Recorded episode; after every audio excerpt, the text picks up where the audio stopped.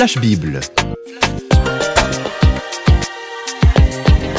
Le monde de la Bible sous le feu des projecteurs avec Jacques-Daniel Rochat.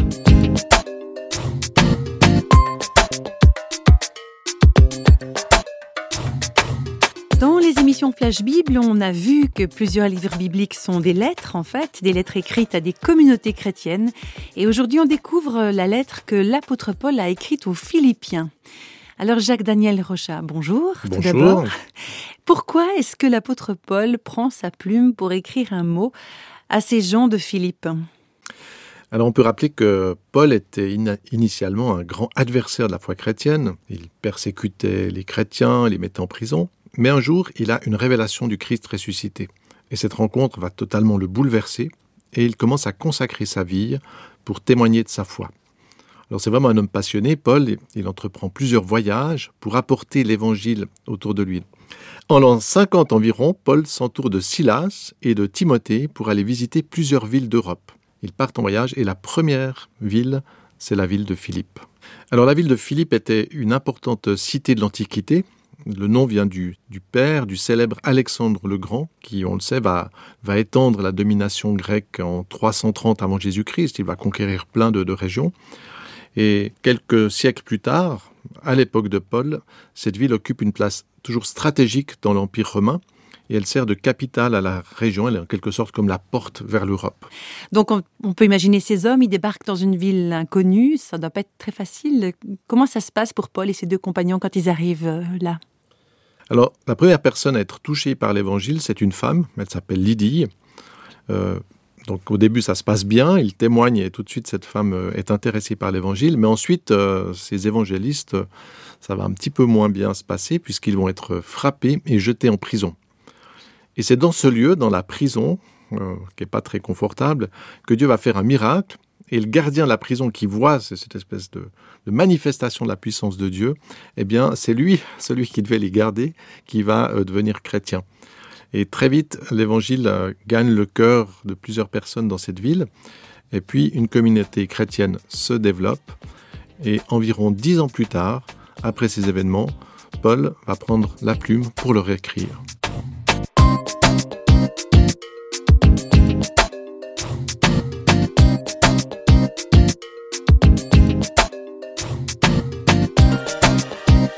Donc voilà, ces aventures de Paul nous ouvrent l'appétit. On a hâte de, découvrir euh, le contenu de sa lettre. Alors, lorsque Paul écrit aux Philippiens, c'est assez étonnant parce qu'il est à nouveau dans une sombre prison à cause de sa foi. Alors, est-ce qu'il va se plaindre?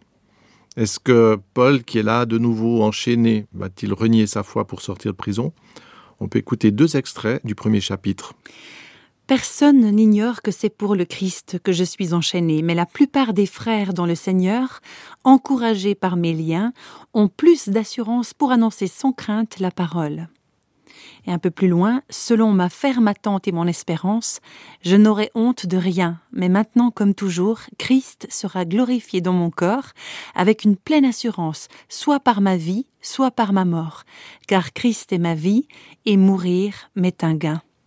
Donc la vie, la mort, peu importe, euh, pour Paul, c'est le Christ qui est sa vie, sa foi, son espérance, euh, c'est impressionnant quand même. Oui, c'est vrai, c'est très très fort. Je crois que Paul a pleinement compris que l'annonce de l'évangile peut susciter l'adversité.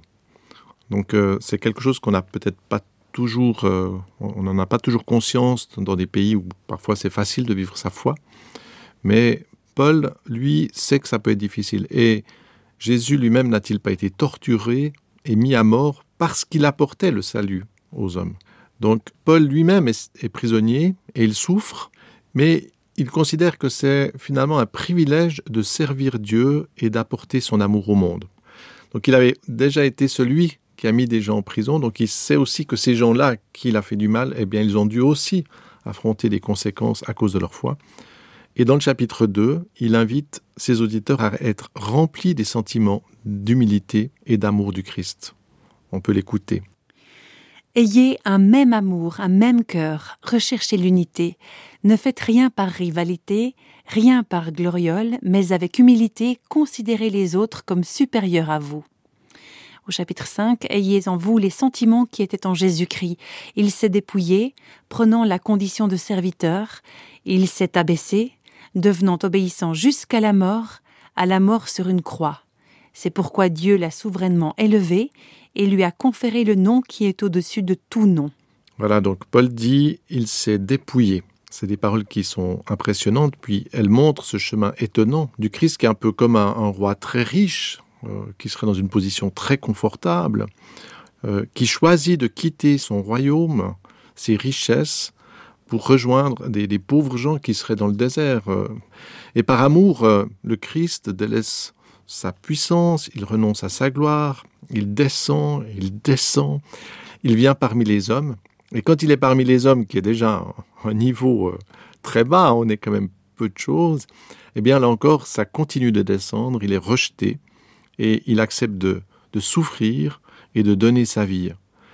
Quel chemin ce Dieu qui descend jusqu'à nous pour nous atteindre Mais il est un peu choquant quand même cet exemple de, de Dieu qui descend, comme vous venez de le dire. C'est pour un Dieu, c'est pas logique de descendre comme ça.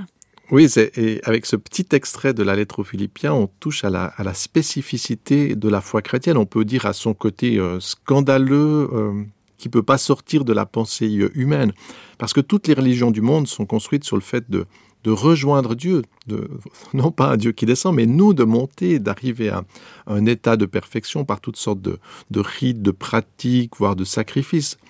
Mais l'Évangile apporte cette vision inverse, c'est Dieu qui descend. On pourrait, on pourrait résumer presque l'évangile en disant c'est Dieu qui descend, qui vient rejoindre ceux qui sont incapables de l'atteindre. C'est renversant. Mais c'est l'évangile, c'est la substance, la quintessence de l'évangile. Et Paul va dire voilà, ayez ces sentiments qui sont à l'intérieur de Dieu. Et ce moteur-là, bien sûr, ce n'est pas euh, de vouloir s'abaisser pour s'abaisser, mais ce qui motive Dieu, c'est cet amour d'aller chercher ce qui est perdu.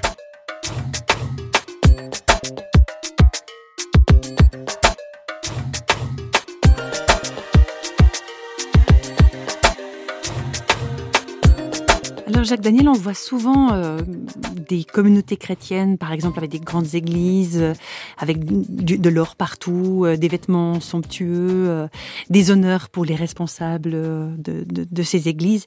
Mais pour l'apôtre Paul, on voit que c'est très différent. Oui, c'est vrai. Paul était quelqu'un de très intelligent, un notable, disons, il avait, il c'était même un citoyen romain, donc il avait toutes les capacités, tous les diplômes, tout ce qu'il fallait pour euh, réussir dans la vie. Il aurait pu avoir une vie glorieuse, etc. Mais il a été lui-même euh, piqué par l'évangile, contaminé par cette puissance de l'évangile. Comme il était rejoint par Dieu, par cet amour de Dieu, il va lui-même être aussi celui qui va aller chercher les perdus. Il était violent, on l'a dit, adversaire de la foi, persécuteur. C'était quelqu'un qui est exactement l'inverse. Et puis, Christ est venu jusqu'à lui, et cet amour va le bouleverser, va le conduire à accepter à son tour d'être dépouillé, d'être frappé ou enchaîné, d'être privé de nourriture, d'être maltraité. Pourquoi? Pour euh, une espèce de gloire, de la souffrance, voilà, j'endure tout cela, voyez, non, pas du tout. Le moteur, là encore, c'est cet amour qu'il a reçu pour les autres. Alors c'est peut-être une question un peu naïve, mais est-ce que c'est pas extrême ça d'accepter d'être enfermé dans une prison, d'être maltraité pour sa foi? Autrement dit, est-ce que est-ce qu'il n'est pas en train de ficher en l'air sa vie, Paul, à ce moment-là? Oui, c'est vrai, on pourrait se dire, mais c'est complètement débile. Aujourd'hui, il faut réussir, il faudrait plutôt avoir les plus belles places et tout cela. Mais ce qui intéresse Paul, c'est pas les richesses de ce monde. Le, le trésor inestimable, c'est quelque chose qui est devant. Et dans le chapitre 3, il va se comparer à un sportif de haut niveau qui accepte un chemin d'épreuve pour atteindre un but, pour atteindre quelque chose. Alors c'est de nouveau pas quelque chose de d'orgueilleux, mais il court parce qu'il poursuit quelque chose. Donc Paul n'est pas juste là, emprisonné statiquement dans une prison. Même là, il est en train de poursuivre quelque chose. Alors voilà ce qu'il écrit, ce n'est pas que j'ai déjà remporté le prix ou que j'ai déjà atteint la perfection, mais je cours pour tâcher de le saisir, puisque moi aussi j'ai été saisi par Jésus-Christ. Je cours vers le but pour remporter le prix de la vocation céleste de Dieu en Jésus-Christ. Donc c'est ce que vous disiez, hein, il est en train d'entretenir sa forme euh, dans sa prison, il court euh, d'une certaine façon. Voilà, alors il peut il enchaîner, mais il court. Euh, Paul a parcouru en plus des milliers de kilomètres à pied, c'est impressionnant. Donc quand on regarde ses voyages, c'est fou ce qu'il a fait à pied pour aller toujours apporter l'évangile. Il a affronté des adversités, des persécutions, on l'a, lapidé. Il y a plusieurs fois, on a cru vraiment qu'il était mort, donc c'était un, miracle qu'il s'en sorte. Et quand il écrit, eh bien, c'est beaucoup plus tard, c'est environ en l'an 60, il est âgé, il est en prison. Mais je trouvais excellent parce que sa passion, elle reste intense. Il invite les chrétiens à l'imiter et à ne pas se perdre dans les séductions et les richesses de ce monde, toutes ces choses futiles qui peuvent justement nous faire nous arrêter, rester statiquement, rester prisonniers de quelque chose qui n'est pas la vraie vie. On peut l'écouter dans le chapitre 4. C'est pourquoi, mes bien-aimés et très chers frères, vous qui êtes ma joie et ma couronne, demeurez ainsi fermes dans le Seigneur, mes bien-aimés. Que votre bonté soit reconnue par tous les hommes. Le Seigneur est proche.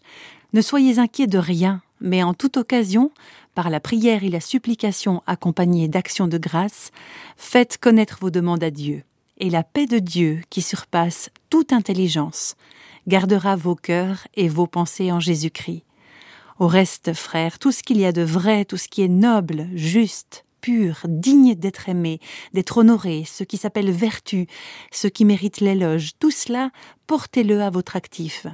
Ce que vous avez appris, reçu, entendu de moi, observé en moi, tout cela, mettez-le en pratique. Et le Dieu de la paix sera avec vous. Voilà, toutes ces choses-là, c'est se concentrer de l'évangile, de ce que Dieu veut faire dans nos vies. Et c'est pourquoi Paul va dire, mais faites cela, soyez dans cette dynamique-là.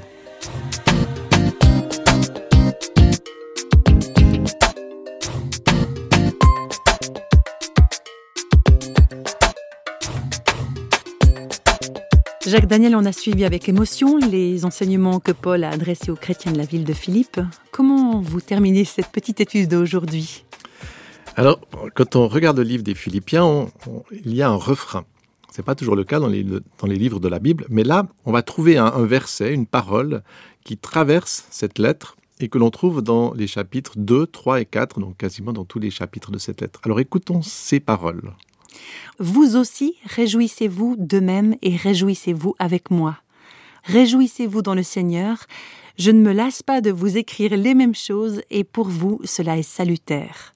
Réjouissez-vous toujours dans le Seigneur. Je le répète, réjouissez-vous. Effectivement, on le cerne tout à fait ce refrain, il est plein de joie. Alors c'est assez incroyable parce que, rappelons, on peut toujours leur dire encore, c'est un prisonnier.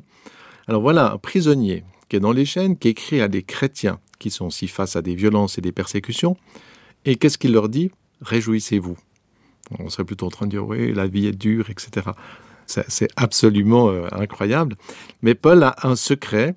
Et on peut se dire, mais pourquoi il se réjouit? Pas de sa nourriture qui doit être vraiment infecte, pas de ses chaînes, pas de ses barreaux, pas de son lit, de sa vieille couche, etc. Non, son secret, il est habité par l'Esprit de Dieu. Alors son corps est dans la souffrance, il est enchaîné, mais dans son être intérieur, il est soutenu par un bonheur tellement profond. Il vit avec Dieu, il voit ce qui arrive. Et dans le dernier chapitre, euh, il va donner cette parole que je trouve presque comme un testament, c'est presque comme la clé de son secret. Il parle de cette présence divine et aimante qui le soutient. On peut l'écouter, c'est dans le verset 4, 13. Je peux tout par celui qui me fortifie. Voilà, je peux tout par celui qui me fortifie. C'est celui qui me fortifie, eh bien, c'est ce Seigneur vivant qu'il a rencontré alors qu'il était jeune, et maintenant il est vers la fin de sa vie, mais il peut affronter toutes les épreuves parce qu'en lui, il y a ce lien avec cette vie de Dieu.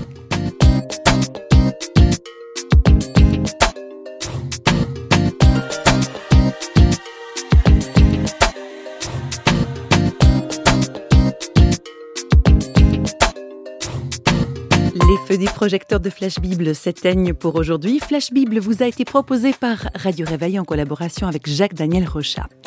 Si vous voulez nous contacter par courrier postal, vous écrivez à Radio Réveil, boîte postale numéro 1, 25 301, Pontarlier, CEDEX, France. Et vous pouvez également nous contacter au travers du site www.parole.ch et nous rejoindre sur Facebook. Au revoir et à bientôt.